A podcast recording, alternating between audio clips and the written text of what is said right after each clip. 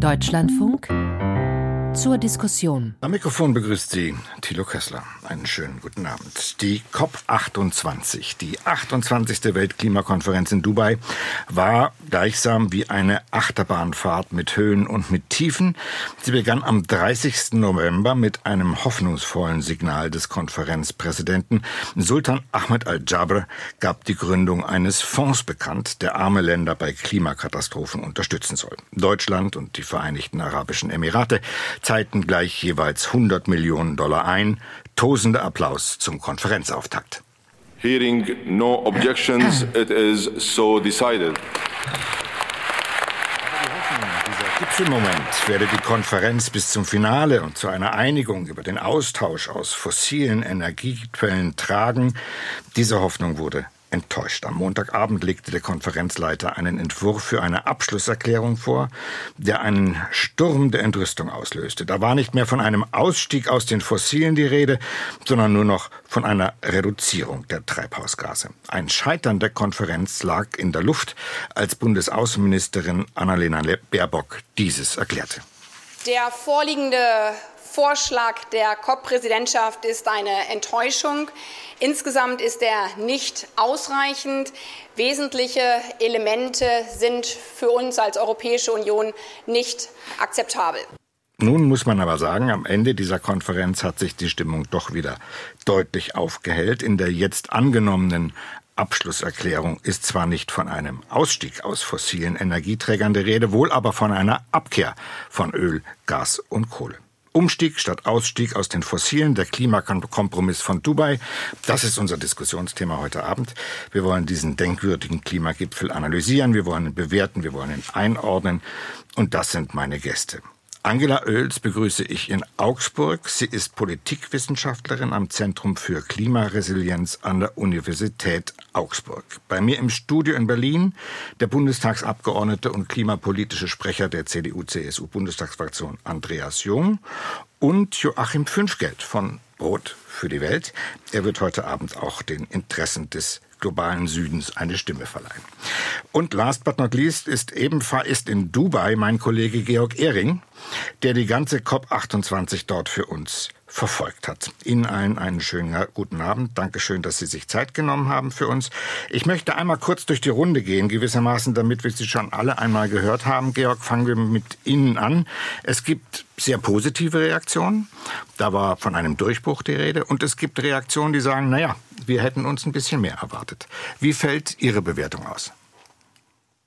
Also meine Bewertung fällt eigentlich positiv aus. Es ist das rausgekommen, was man erhoffen konnte. Es ist ganz klar, dass Staaten wie die OPEC-Mitglieder, wie gerade Saudi-Arabien, äh, nicht einfach so einem äh, Ende von Kohle, Öl und Gas oder einer Verringerung äh, zustimmen. Sie haben sich auf einen, eine Formulierung eingelassen, die darauf hinausläuft, dass die Welt künftig immer weniger fossile Brennstoffe äh, mhm. verbrauchen will und irgendwann Mitte des Jahrhunderts aussteigen will. Und meiner Ansicht nach ist das ein großer Erfolg. Mehr war wirklich nicht drin, auch wenn die Schlupflöcher äh, bedauerlich sind. Andreas Jung, stimmen Sie dem zu? German Watch hat von einem Wendepunkt gesprochen. Zumindest mit Blick auf Anfang vom Ende der fossilen Energieträger. Ich stimme dem zu und ich teile ausdrücklich die Einschätzung von German Watch äh, die ja beschrieben haben, dass ein Wendepunkt. Warum? Weil erstmals die Weltgemeinschaft die Staaten auffordert, die Wende weg von Kohle, Öl und Gas zu organisieren. Aber ich stimme auch der zweiten Einschätzung von Germanwatch zu, die sagen, historisch es ist aber erst dann, wenn das jetzt tatsächlich stattfindet. Das kann ja nicht verordnet werden. Es ist eine Aufforderung. Es ist deutlich mehr als das, was am Montag auf dem Tisch lag. Da hat man in den Abgrund geguckt. Das war eine Wünsch dir was Liste ohne jegliche Verbindlichkeit. Es ist immerhin eine Aufforderung. Historisch und wirklich ein Durchbruch ist es dann, wenn das jetzt auch konsequent umgesetzt wird. Herr Fünfgeld, wie bewertet der globale Süden dieses Ergebnis? Die meisten Partner von Brot für die Welt sind mit gemischten Gefühlen aus der Konferenz nach Hause gefahren. Ähm, sicherlich positiv hängen geblieben ist der Fonds für klimabedingte Schäden und Verluste, der endlich operationalisiert und ein klein wenig gefüllt wurde. Ähm, und natürlich ähm, bewerten unsere Partner auch positiv, dass die Abkehr aus den Fossilen es in den Text geschafft hat. Gleichwohl ähm, muss man einfach sehen, dass immer noch die Staatengemeinschaft zu wenig Ambitionen an den Tag legt, um die 1,5 Grad wirklich zu schaffen. Dafür hätte es eine noch deutlichere Sprache, eine noch deutlichere Signalwirkung gebraucht. Und ähm, unsere Partner bemängeln, dass der globale Süden noch zu wenig mitgenommen wird auf dieser Reise, mhm. auf dieser Transformation. Es sind zu wenig Zusagen, was finanzielle Unterstützung, was technologische Unterstützung mhm. für den globalen Süden angeht, gemacht ja. worden. Frau Oelz in Augsburg, seit äh, der COP 1 sind Sie mit dabei, haben Sie mir erzählt am Telefon. Seit 1995 Berlin. Sie haben alle Erfolge und Misserfolge dieser Weltklimakonferenzen miterlebt. Wie verorten Sie in diesem historischen Kontext die Konferenz von Dubai? Ja, schönen guten Abend in die Runde. Schönen guten Abend. Ähm, ich würde ähm, auf jeden Fall nicht die Einschätzung teilen, dass es historisch ist. Also wir haben hier wieder ein Paris, aber wir haben auch nicht ein Scheitern wie in Kopenhagen 2009. Es ist gesichtswahrend äh, für alle Beteiligten abgelaufen. Aus Sicht der Klimawissenschaft muss ich natürlich ganz klar feststellen, dass äh, das Ergebnis zu schwach ist, ähm, dass wir damit eben nicht das 1,5 Grad Ziel werden erreichen können. Ähm, ja, das, äh, es wird, äh, und dann ist natürlich die Frage, ob es vielleicht manchmal auch besser gewesen wäre, statt gesichtswahrend, ähm, dass es auch mal knallt und äh, dass eben nicht der Eindruck entsteht, es sei alles unter Kontrolle. Hm. Jetzt sind schon ein paar Stichworte gefallen, die wir bestimmt in, dieser, in den nächsten 40 Minuten aufgreifen wollen. Ähm, wir sollten die Gipfelergebnisse genauer in den Blick nehmen. Und ich glaube, wir müssen anfangen beim Konflikt um die Fossilen, ähm, der diese Weltklimakonferenz COP28 so sehr geprägt hat. Vielleicht sollten wir strukturieren nach soll und haben. Äh, gucken wir, Herr Jung, zunächst auf die Haben-Seite. Wo hat die Konferenz wirklich Fortschritte erbracht? Der Fortschritt der Konferenz ist, dass erstmals eine Weltklimakonferenz diese Abkehr von Kohle, Öl und Gas so in einen Text aufgenommen hat. Das war bisher nicht machbar. Das ist der Fortschritt, der gemacht wurde. Der war, wie ja die Entwicklung der letzten Tage gezeigt hat, nicht selbstverständlich. Die OPEC-Länder haben sich dagegen gestemmt. Und deshalb ist es ein wichtiger Schritt. Mhm. Das steht aber erst auf dem Papier, Herr Fünfgeld. Das ist noch kein, ja, das ist noch natürlich kein Ausstieg, aber auch noch kein Umstieg. Nein, das, ähm, inwiefern diese Konferenz jetzt wirklich ein Erfolg war, wird sich daran zeigen, ob die Wende jetzt wirklich gelingt und in die Praxis umgesetzt wird. Also sprich, beschleunigt sich der Ausbau der Erneuerbaren, ist mit diesem Ziel, eine Verdreifachung ähm, der globalen Kapazitäten bis 2030 zu bekommen, eine wirkliche Beschleunigung festzustellen und was den Ausstieg aus Fossilen angeht, erleben wir in den nächsten zwei, drei Jahren wirklich einen Peak? Erleben wir wirklich, dass dann auch die Emissionen drastisch runtergehen? Mhm. Daran wird sich die Konferenz letztlich messen müssen. Gibt es irgendwas, Herr Georg Ehring, irgendwas Konkretes, was wir an die Wand nageln können, in Form von, von Fristen, in Form von Verpflichtungen, in Form von konkreten Auflagen, von verbindlichen Vorgaben? Äh, nein, das ist eine Willenserklärung, die relativ allgemein gehalten ist, um alle mitnehmen zu können. Ich würde gern, gern zu Frau Oels noch was sagen.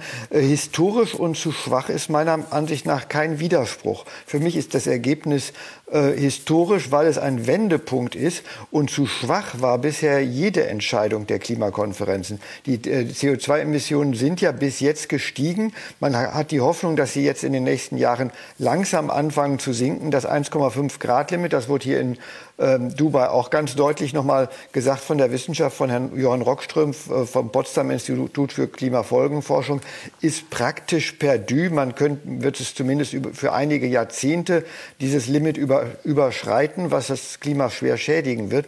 Es ist eine langsame Annäherung von Anspruch und Wirklichkeit äh, bei solchen Klimakonferenzen zu sehen. Wir hinken bisher immer noch ganz weit hinterher, weil der Klimaschutz viel zu schwach bewertet wird. Aber diese Konferenz ist schon eine, die äh, eine Wende bringt bei einer ganz wichtigen Frage. Und von daher würde ich das Wort historisch schon verwenden auch wenn es jetzt keine konkreten Pläne gibt. Aber die konkreten Pläne, die müssen zu Hause gemacht werden. Da muss man äh, in den einzelnen Ländern was machen, wie man das dann umsetzt. Mhm. Das ist nicht Aufgabe so einer Konferenz. Sehen Sie, Frau Oelz, auch so eher den symbolischen Gehalt dieser Konferenz? Ja, das ist nicht nur symbolisch, denn ähm, wie die anderen ja auch gesagt haben, ist es so, dass die Länder das letztlich umsetzen müssen. Das heißt, es geht hier um die eine Neuauflage der Nationally Determined Contributions, also der nationalen Klimaschutzbeiträge. Die sind wieder fällig, die müssen ja regelmäßig aktualisiert werden und an denen können wir dann tatsächlich sehen, ob wir dort ähm, die Verdreifachung der Erneuerbaren in Summe wiederfinden oder ob dort eben tatsächlich diese Abkehr der fossilen, von den Fossilen ähm, stattfindet. Sehen Sie irgendwelche ähm, Schlupflöcher, Frau Oelz? Ähm, jede Menge. Also es hat sich ja auch direkt nach dem Beschluss äh, die AOSIS-Ländergruppe zu Wort gemeldet heute Morgen im Plenum und hat äh, eine ganze Liste vorgelegt. Ähm, ich nenne jetzt nur mal einige, also ähm, der, die auch jetzt noch nicht genannt worden sind. Ähm, zum Beispiel, dass eben doch jetzt äh, eine große Aufmerksamkeit auf äh, Kohlenstoffabscheidungen äh, und Speicherungen gelegt wird. Das sozusagen so damit kann man natürlich, ist so eine Art lebensverlängernde Maßnahme für die Fossilen. Ähm, da haben natürlich die OPEC-Staaten ein großes Interesse dran und es wird so ein bisschen suggeriert, als, ähm, ja, als wäre das eine Lösung. Wir wissen aber eben, dass ähm, diese Technologien erstens sehr lange sind, bis sie überhaupt äh, aufgebaut sind. Sie sind zu teuer und bisher liefern sie überhaupt gar nicht ähm, die Wirkung, die man ihnen zuschreibt. Ähm, das heißt, das ist keine Lösung. Gerade kurzfristig bis 2030 ganz sicher nicht. Da werden diese äh, erforderlichen und auch wissenschaftlich belegten Einsparungen, dass wir also bis 2030 43 Prozent der Emissionen werden einsparen müssen, ähm, werden nicht äh, auf diesem Weg erreichbar sein, sondern die müssen wirklich eingespart werden. Stimmen Sie dem zu, dass die Speicherung von CO2, äh, die Technik steckt ja auch erst in den Kinderschuhen, aber dass es keine politische Lösung ist? Naja, also die Abscheidung, Speicherung und Wiedernutzung von CO2, also CO2-Kreisläufe, ersetzt nicht die Reduktion von CO2. Es ersetzt nicht ehrgeizige Ziele, es ersetzt nicht das, was wir besprochen haben. Haben die Golfstaaten Abkehr, das verstanden? Den Abkehr, das haben sie vielleicht noch nicht ganz verstanden oder interpretieren es jetzt anders.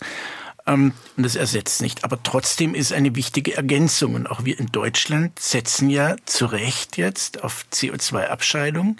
Äh, wir wollen klimaneutral werden. Wir wollen und müssen Industrieland bleiben. Das ist äh, entscheidend äh, für die Akzeptanz. Und es gibt nun prozessbedingte Emissionen, die entstehen, wenn diese industriellen Prozesse da sind. Und darauf braucht man eine Antwort. Und deshalb ist es eine wichtige Lösung, ähm, jedenfalls auf dem Weg zu Klimaneutralität in Deutschland bis 2045, weltweit bis Mitte des Jahrhunderts. Und deshalb halte ich es für richtig, dass es in diesem Text drin ist. Aber die Glaubwürdigkeit hängt davon ab, wie das ausgestaltet wird. Aber es ist allemal richtig und notwendig, mhm. diese Technologien voranzutreiben.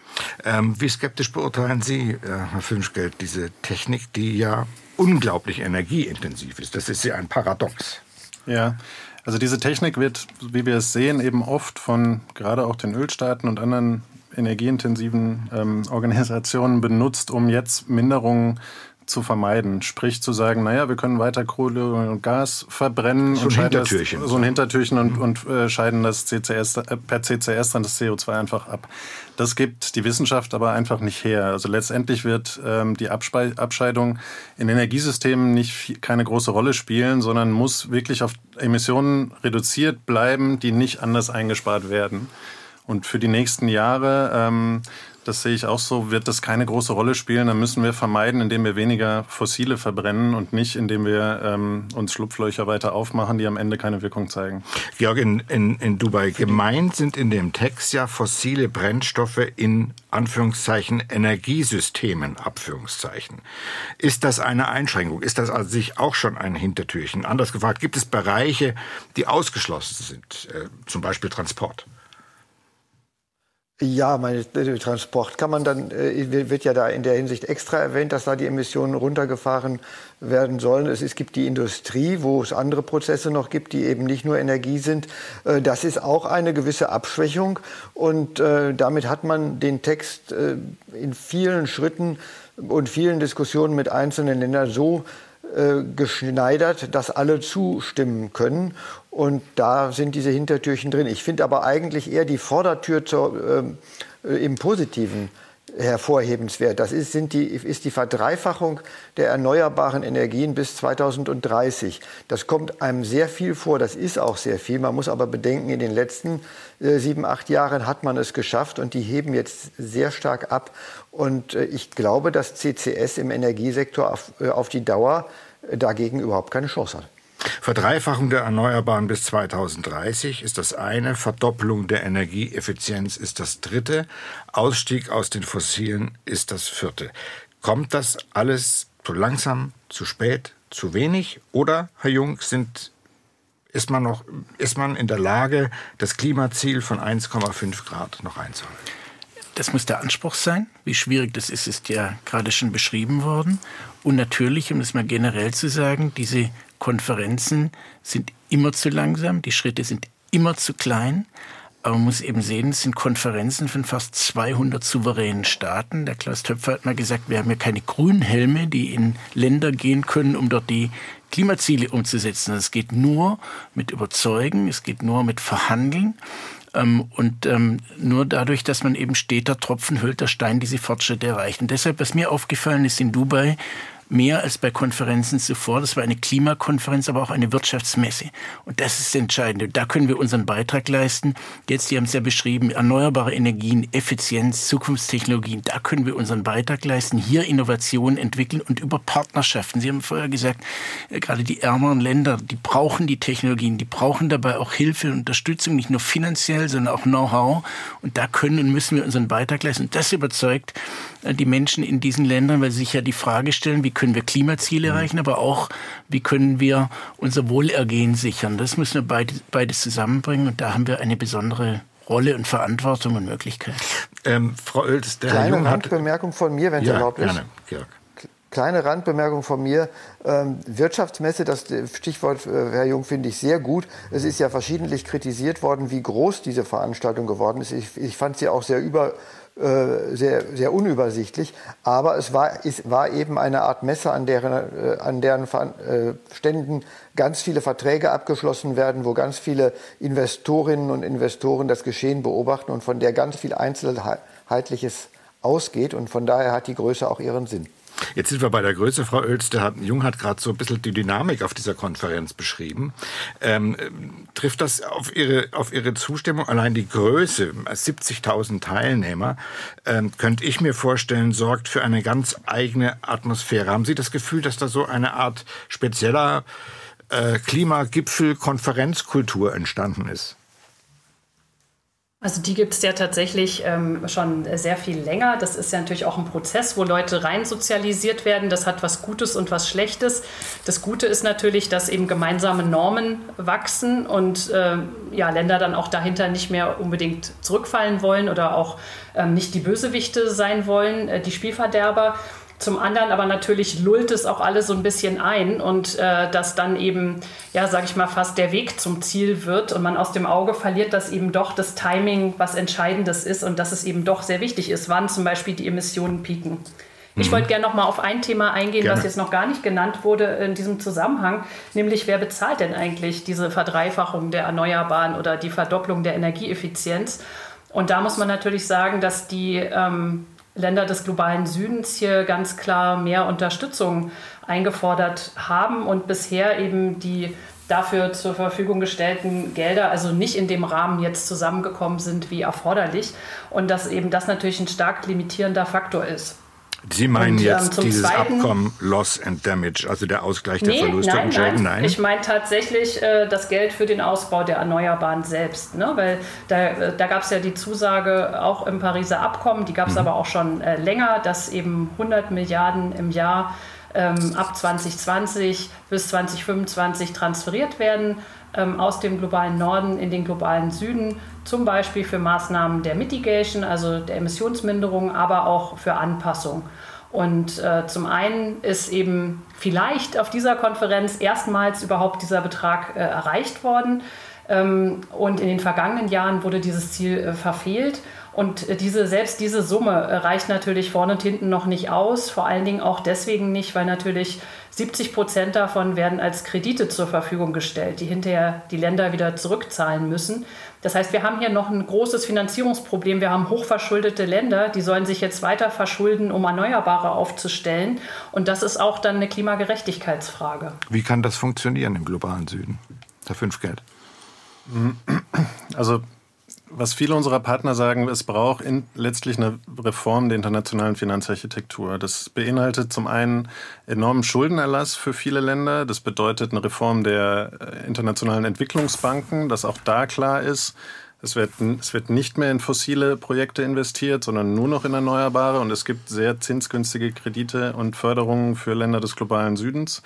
Ähm, und es braucht auch Partnerschaften ähm, die es letztlich ermöglichen, dass in Infrastruktur und in ähm, Ausbildung und in letztlich die Grundlagen, um erneuerbare Energien Jetzt. ausbauen zu können, investiert wird. Danke. Da, da braucht es deutlich mehr, Danke. deutlich mehr Finanzierung. Mhm. Ähm, Herr Jung, haben Sie das Gefühl, dass die Industriestaaten bereit sind, äh, da gewissermaßen in Vorleistung zu treten? Schuldenerlass, ein Stichwort. Das ist sicher eine Frage, die jetzt über die Klimapolitik hinausgeht. Die Bereitschaft der Industriestaaten in der Klimapolitik, die muss sich zeigen bei der Befüllung des Fonds, der ja in Paris ähm, beschlossen wurde und bei dem es zu lange gedauert hat, mhm. bis das Ziel 100 Milliarden Dollar pro Jahr erreicht wurde. Das ist erst Wir, in diesem Jahr passiert. Das ist in diesem Jahr passiert. Wir Deutschen haben jeweils unseren Beitrag, einen starken Beitrag geleistet. Der ist auch Schritt für Schritt aufsteigend. Es muss passieren. Ich will aber eigentlich diesen Ball aufgreifen. Die Partnerschaften sind aus meiner Sicht das Entscheidende. Und dafür müssen wir auch privates Kapital mobilisieren. Es ist in Dubai auch weiter verhandelt worden. Der Artikel 6 des Pariser Abkommens, der ermöglicht, dass wenn ähm, hier in Deutschland ein Unternehmen Verpflichtungen hat, dass diese Verpflichtungen auch durch Investitionen in ärmeren Ländern erfüllt werden können der muss noch operationalisiert werden. Da ist Sensibilität geboten, weil das darf kein Greenwashing sein, kein Schönrechnen. Es müssen wirklich zusätzliche Investitionen sein. Ich will sehr dafür werben, dass dieser Weg ist auch nach Dubai äh, gegangen wird, weil das ist ja der Gedanke, wie können wir Klimaschutz ist eine weltweite Frage. Wir brauchen weltweite Antworten und ähm, Geld ist besser eingesetzt, wenn wir dort namhaft mit Investitionen ähm, CO2-Senkung stark voranbringen können, wie wenn wir noch ganz viel Geld ähm, investieren, um hier noch quasi die letzten Prozent zu senken. Das zeigt schon, das ist eine schwierige Frage, das muss glaubwürdig sein, aber wir müssen diesen Weg gehen. Der Gedanke weltweiter Klimaschutz wird dadurch konkret. Bleiben wir noch beim, beim Geld, Herr Fünfgeld. Wir haben das Stichwort Loss and Damage schon zweimal genannt. Ähm, das ist dieser Fonds zum Ausgleich der Verluste und Schäden durch, durch Klimakatastrophen, ähm, der am ersten Tag dieser Konferenz ausgerufen wurde und für diesen, naja, euphorischen Moment gesucht hat. Ähm, was sagt der globale Süden dazu? Ist das, was da zusammengekommen ist? Deutschland hat gleich mal 100 Millionen einbezahlt, die VAE auch, die Vereinigten Arabischen Emirate. Ich glaube, mittlerweile sind 725 Millionen drin. Ähm, müssten die Staaten mehr einzahlen? Ist das genug? Reicht das? Lassen sich die prognostizierten Kosten decken? Nein, nein, das reicht, das reicht bei weitem noch nicht. Und es ist ja auch noch gar kein Mechanismus vorhanden, der irgendwie klären würde, wie viel welche Staaten jedes Jahr einzahlen müssen oder sollten. Ähm, das ist alles noch völlig offen. Diese 700 Millionen sind letztlich ein Tropfen auf den heißen Stein. Es verschiedenen Schätzungen zufolge geht es in die hunderten Milliarden, die jedes Jahr notwendig wären. Und je weiter die Klimakrise voranschreitet, desto mehr wird das ja auch. Also mit jedem Zehntelgrad mehr Erhitzung wird es auch mehr Schäden geben. Insofern sind wir da noch sehr weit davon entfernt, dass da das Notwendige drin ist. Aber nach Jahren der Verhandlungen, schon in Paris, war es sehr schwierig, das Thema reinzubekommen. In den Jahren danach war es sehr schwer, dafür eine Einigung zu bekommen. War das jetzt mal ein sehr wichtiger Schritt, dass dieser Fonds da ist? Und jetzt wird in den nächsten Jahren noch geklärt werden müssen, dass deutlich mehr eingezahlt wird, auch regelmäßig zuverlässig mehr eingezahlt wird und dann am Ende die Bedürftigen auch entsprechend Mittel aus dem Fonds bekommen. Das ist das Thema Wunsch und Wirklichkeit. Die Realität ist ja, Herr Jung, dass die Nachfrage Prognosen zufolge nach Fossilen weiter steigen wird und sogar bis 2030 erst den Höhepunkt erreicht. Wie sollen wir denn damit umgehen?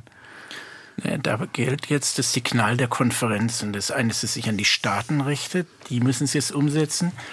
Aber dieses Signal, Verdreifachung der Erneuerbaren und Abkehr von den Fossilen, das ist auch eines, das sich an die Privatwirtschaft richtet. Und ich bin überzeugt, dass es dort Folgen haben wird. Da wird sich jeder sehr genau überlegen, wo investiere ich und ist eine Investition, ist die wirklich nachhaltig, trägt die langfristig und deshalb gilt es nochmal, die Dinge, die jetzt auf dem Papier da stehen, umzusetzen, mit Leben zu füllen. Weshalb sollten ja. Unternehmen und Staaten eigentlich diese Bestimmungen umsetzen, wenn sie nicht verpflichtet sind? Gibt es Sanktionsmechanismen? Gibt es Druckmöglichkeiten? Ja, das ist ja alles Sanktionsmechanismen Georg Sanktionsmechanismen gibt es, nämlich das Pleitegehen.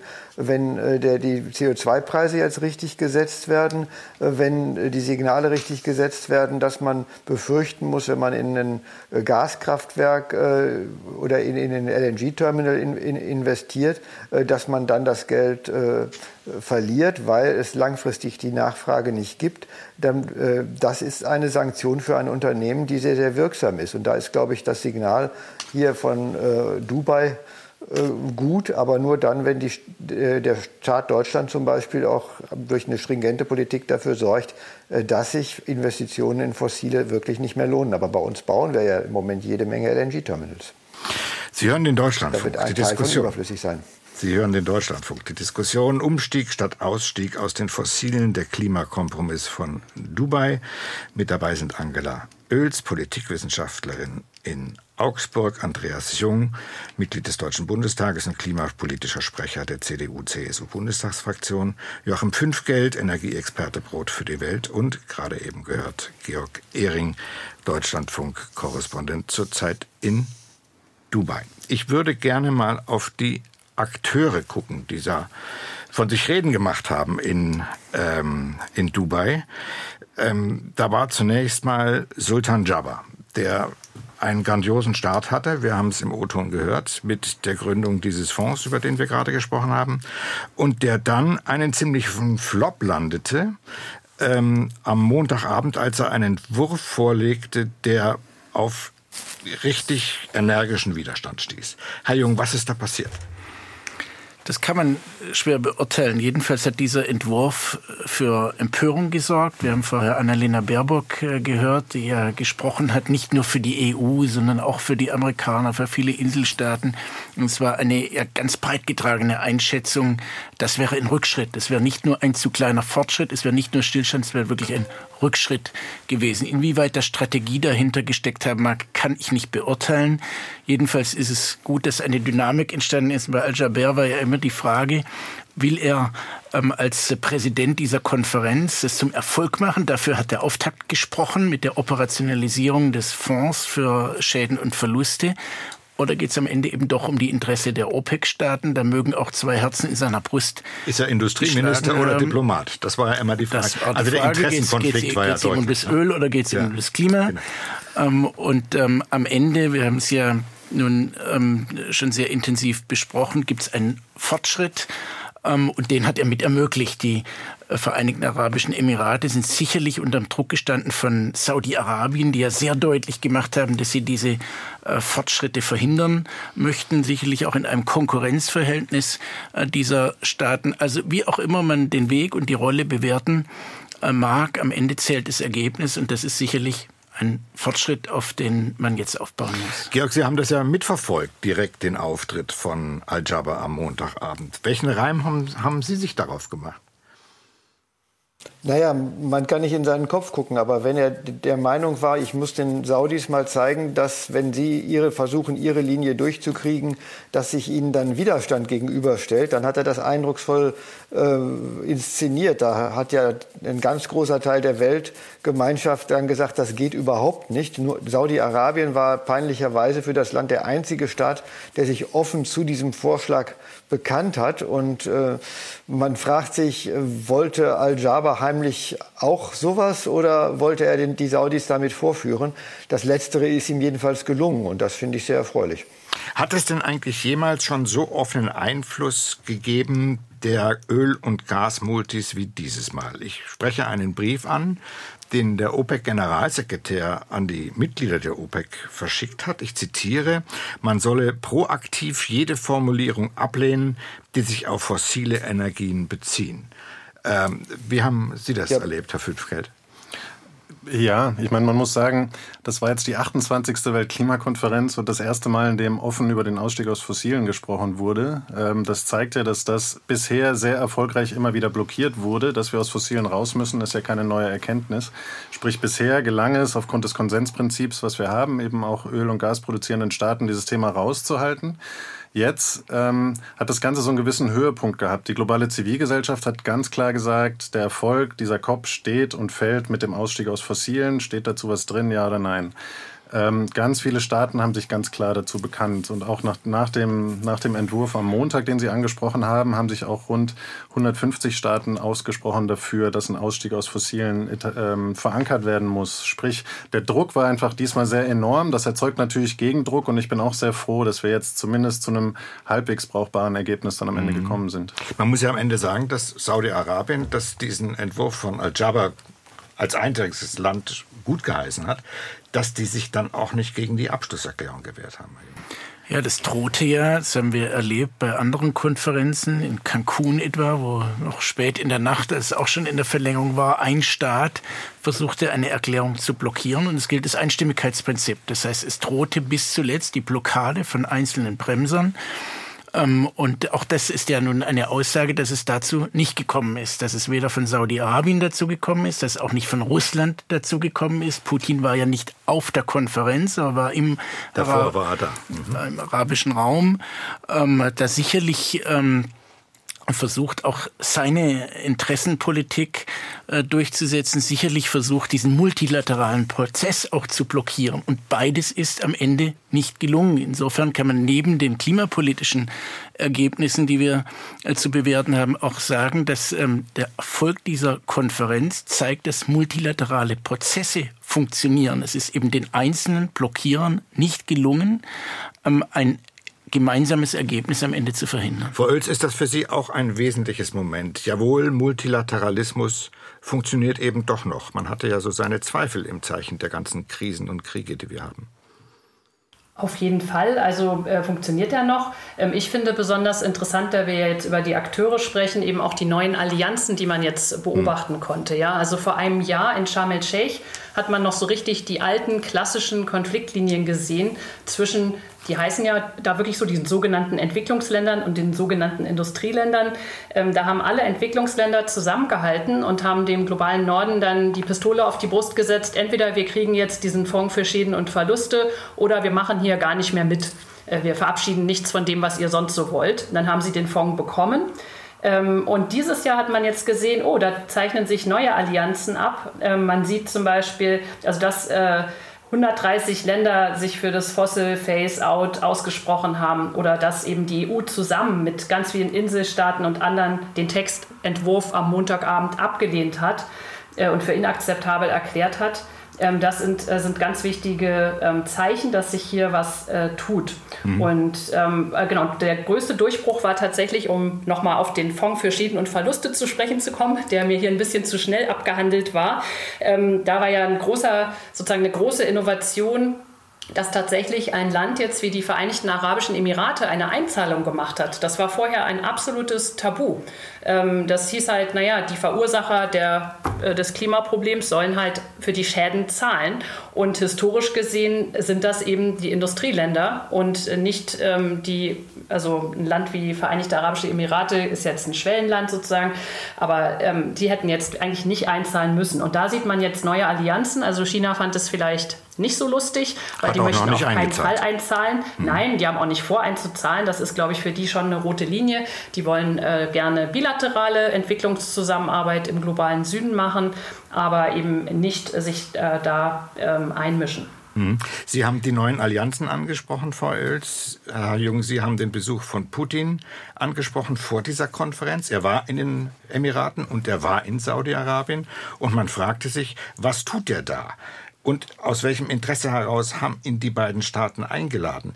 Ging es Putin darum, er spaltet, wo er kann? Ging es Putin darum, möglicherweise ja diese antiwestliche Allianz, die er im Sinn und im Blick hat, äh, die Konferenz dazu zu benutzen, sie zu instrumentalisieren für seine Zwecke? Ja, man muss ja davon ausgehen, dass dieser Besuch nicht zufällig in diese Zeit gefallen ist. Und deshalb muss man wohl davon ausgehen, dass es ihm darum ging, auf die eine oder andere Weise diesen Prozess zu torpedieren.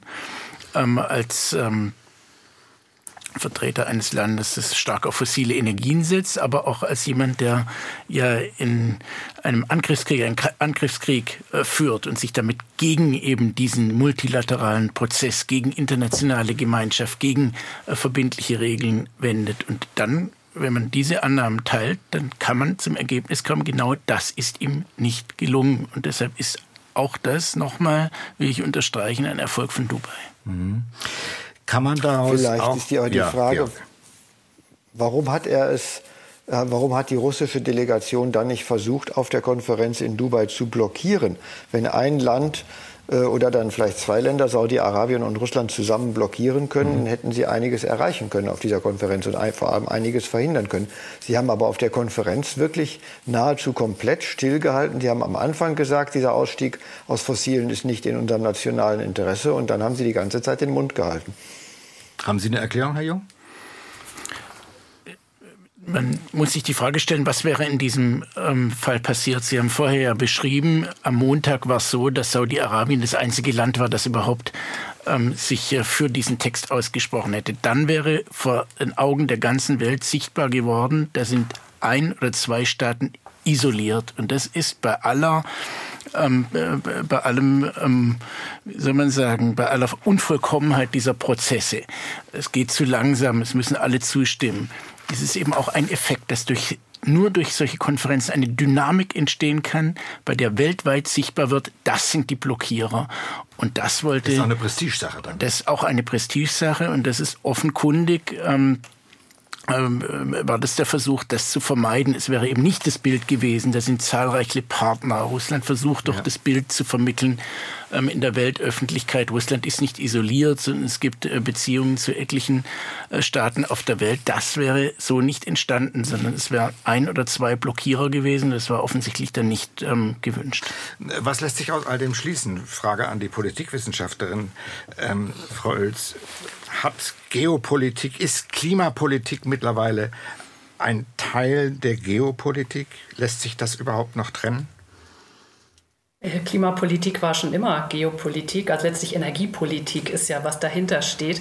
Das heißt, es ging natürlich immer schon darum, äh, die, die eigene Energiesicherheit zum Beispiel ähm, zu sichern. Aber natürlich ist es so, dass jetzt in Zeiten des Krieges, hat man ja auch in Deutschland gesehen, ähm, ist man plötzlich zu viel radikaleren Maßnahmen bereit, ähm, als äh, einfach aus der Not heraus. Und dann gehen eben zum Glück in dem Fall größtenteils jedenfalls äh, Klimaschutz und Energiesicherheit Hand in Hand. Wenn wir mehr Erneuerbare haben, sind wir weniger abhängig vom, von Öl und Gas, also Importen.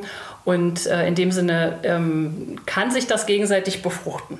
Ich habe mich vielleicht unpräzise ausgedrückt. Was ich meinte ist, dass äh, ja, Klimapolitik lange dominiert wurde von, den Natur, von Naturwissenschaftlern, die, von Statistikern, von Mathematikern, von Biologen und so weiter. Und heute ist das tatsächlich auf dramatische Art und Weise, wie ich finde, auf die politische Ebene gerutscht.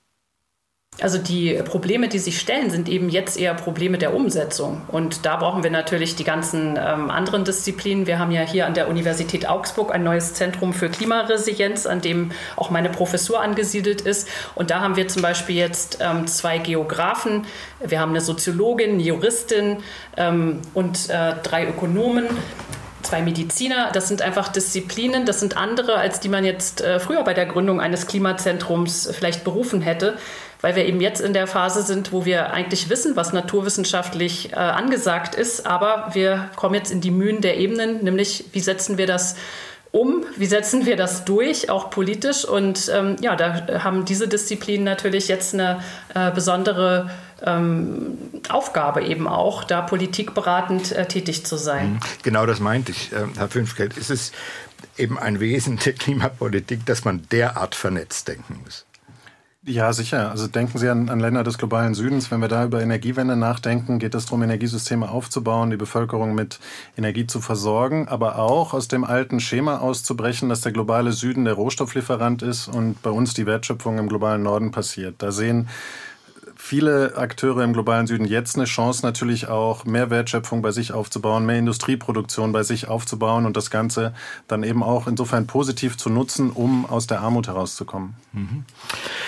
Ich wollte zum Schluss unserer Sendung, ich gucke mit Sorge auf die Uhr, doch noch mal auf die deutsche Rolle auf dieser Konferenz eingehen, aber äh, grundsätzlich äh, klimapolitisch.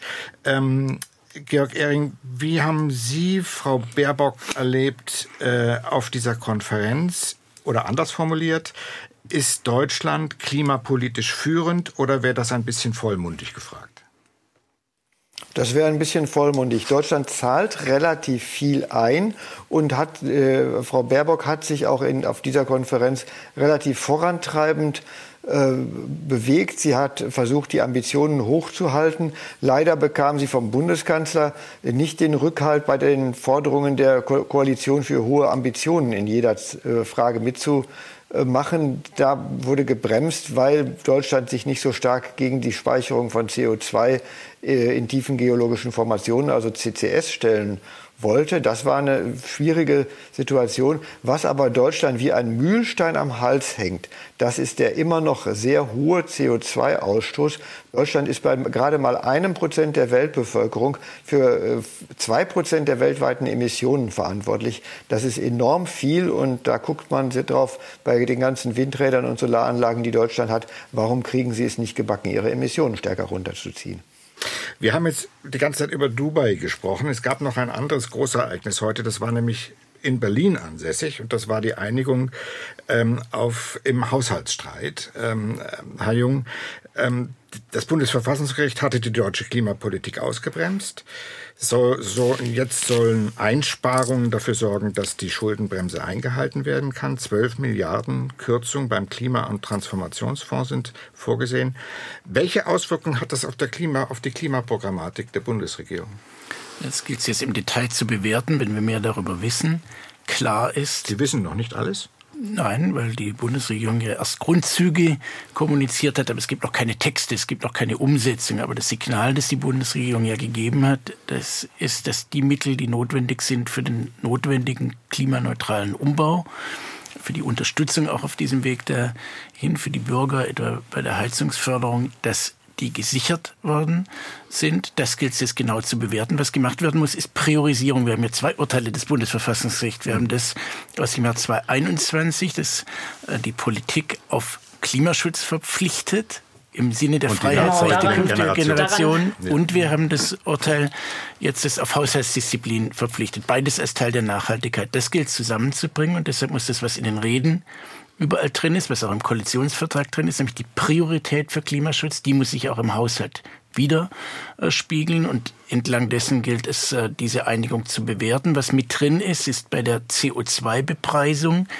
die Rückkehr zum Pfad, den die Große Koalition beschlossen hatte. Den hatte ja unter dem Eindruck der Energiekrise die Ampelregierung die Stufen ähm, ausgesetzt oder kleiner ausgestaltet. Das ist gut. Was noch fehlt, ist der soziale Ausgleich. Das versprochene Klimageld ist die andere Seite der Medaille und entsprechend dieser Linien werden wir es bewerten. Das heißt, ähm, Frau Oels, Klimapolitik und die entsprechenden Maßnahmen kosten jeden etwas? Führt das zu sozialen Härten, zu sozialen Belastungen?